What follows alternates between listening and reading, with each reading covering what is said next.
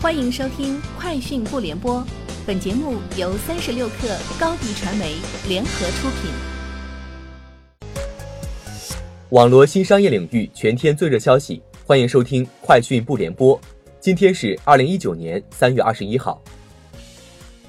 微软计划在二零二零年一月终止对 Windows 七的全部支持。现在，微软已经开始准备向广大 Windows 七用户推送这一通知消息。微软最近证实，它将在 Windows 七上显示服务支持终止通知，让每个用户都知道即将发生的变化，以及2020年使用无法接收更新的操作系统面临的风险。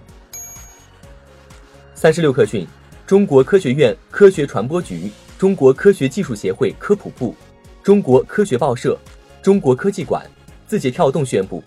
联合发起名为 “DOU 之计划”的全民短视频科普行动。DOU 之计划一期行动内容包含成立一个科普顾问团，发起一次短视频科普知识大赛和推出一项知识增容行动。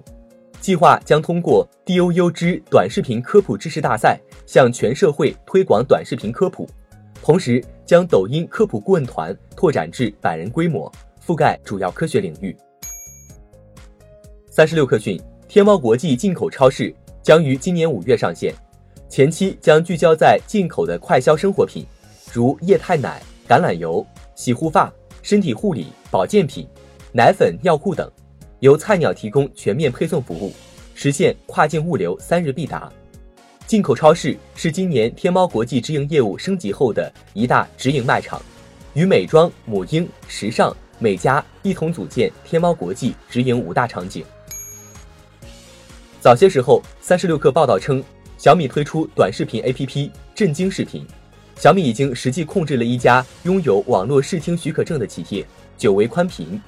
而这对于短视频直播等业务是一个必不可少的资质。不过，久维宽频的网络视听许可证已于二零一九年三月十五号到期，这意味着震惊视频 APP 或许还存在着资质风险。据韩国媒体报道，三星电子公司日前宣布。将从四月五号起开始销售五 G 手机盖世 S 十五 G，该公司成为世界上第一家销售五 G 智能手机的公司。三星表示，盖世 S 十五 G 将在韩国的三星电子零售店和在线购物中心，以及韩国移动运营商的商店销售。美国联邦航空局二十号发布一份新的持续试航通告说。该机构正对波音737 MAX 系列飞机新飞行控制软件安装和飞行训练情况进行审查，并表示这是该机构当前首要任务。通告说，波音公司正在制定一份服务通报，将具体说明新的飞行控制软件安装情况，而波音已制定与这一新软件相关的机组人员训练要求。三十六氪讯，三月二十号，在第十届网金联盟大会上。蚂蚁金服与易成互动联合发布新一代移动银行解决方案猎豹平台。该平台旨在解决金融机构 APP 快速发展、数字化生态运营等金融科技转型难题，帮助金融机构打造以数据驱动的移动银行，优化用户体验，提升移动网络渠道效能。阿里巴巴首席技术官张建峰今日宣布，未来一到两年。阿里集团业务要百分百跑在阿里云的公有云上，未来阿里云和阿里的技术完全拉通，同时阿里所有的技术和产品输出都将必须通过阿里云平台，包括金融、钉钉、新零售。目前阿里巴巴集团的业务有百分之六十到百分之七十跑在阿里云的公有云上。以上就是今天节目的全部内容，明天见。